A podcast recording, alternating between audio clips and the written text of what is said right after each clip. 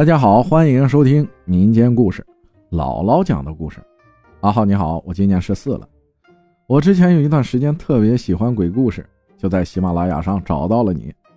后来我的姥姥也渐渐喜欢听你的故事了，已经陆陆续续听了半年多了。希望你可以做得越来越好。我今天说的故事是我的姥姥讲给我听的，她小时候的故事有两个。第一个，十八路公交车。大概是五十多年前，姥姥小时候的小伙伴们互相讲述的故事，说是一个公交车司机，那个时候每天晚上都需要司机打扫完卫生再下班，现在也不知道还是不是这样了。司机劳碌奔波了一天，终于到了终点站了。就在他正抽着烟要打扫卫生准备下班时，可怕的事情发生了，他看到了一个坐在最后排的人影，因为太黑了。只能看出来是一个人，他嘴里叼着烟，朝着那个人喊了一声：“那边的乘客已经到终点站了，快下车吧。”可是那个人没有回答，于是他就又问了两遍，还是没有回答。司机有点生气了，就上前扒拉了一下那个乘客，顺便看看到底是怎么回事。这一看可不得了，因为他发现那个乘客已经死了。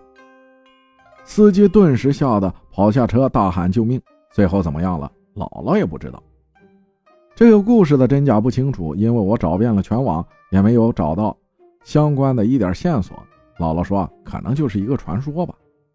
第二个故事，大红手，也是姥姥小时候在小伙伴之间流传的故事，讲的是一个女的半夜来到卫生间方便，可就当她蹲下去准备方便的时候。毛骨悚然的事情发生了，一只血红色的大手从蹲便的那个口中伸了出来，就向那个女生抓去。那个女的尖叫一声，活活的吓死了。至于这个故事，我也没有找到相关资料，只有一个动画视频有些相似，可能也是小时候流传的传说，或者是哪个人编出来吓唬小孩的吧。第三个就来分享一下我遇到的怪事吧。有一次。我和姥姥在车站等车时，旁边有一个楼梯，水泥直接砌的那种，旁边有缝隙。我无意间瞟了一眼那个缝隙，可就是这一眼，我看到了一个约有猴子尾巴粗细的黄色尾巴晃了过去。可是我过了一会儿上前一看，里边却什么也没有了。我告诉姥姥，她还不信。现在想想，或许是我看错了吧。第四个是小时候奶奶给我讲的大马猴的故事，说是一个村子里，兔子妈妈和小兔子正在睡觉，这时一只大马猴悄悄潜入，吃掉了兔子妈妈。小兔子半夜睡得迷糊时，听到了嘎巴嘎巴的声音，他以为旁边的还是兔子妈妈，就迷迷糊糊地问：“妈妈，你在吃什么？”大马猴便伪装成兔子妈妈的声音说：“妈妈在吃胡萝卜。”小兔子便吵着说：“妈妈，妈妈，我也要吃。”大马猴便又装作兔子妈妈的声音说：“去去去，小孩大晚上吃什么吃？”小兔子便只好作罢，继续乖乖睡觉了。但其实那哪里是什么胡萝卜呀，分明是这该死的大马猴在吃兔子妈妈的脚趾头的声音。第二天早上，小兔子醒来。看见肚子撑得胀起来的大马猴正四仰八叉地躺在自己的旁边，他见自己的妈妈不见了，结合起自己旁边的大马猴，也大致猜到了什么。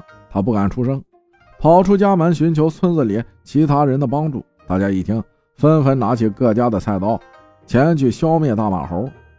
而另一边的大马猴还在呼呼大睡。大家见了，二话不说，抄起菜刀把大马猴砍死了。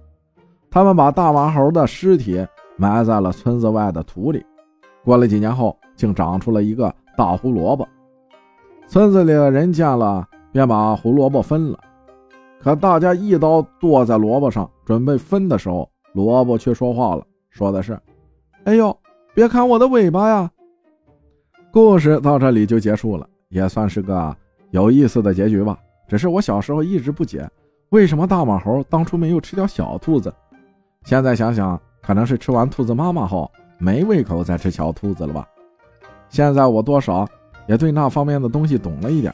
听你的故事时，听到其他听友遇到的灵异事件时，也能大致想出来什么原因，如何解决。希望浩哥可以尽快读出我的故事，我想给我的姥姥听。暑假快结束了，希望阿浩可以尽快读出我的故事。顺便问一句，大家的作业都写完了吗？最后在这里祝愿阿浩的故事越来越好，祝广大听友事事顺利。谢谢大家，感谢荷塘月色分享的故事，谢谢大家的收听，我是阿浩，咱们下期再见。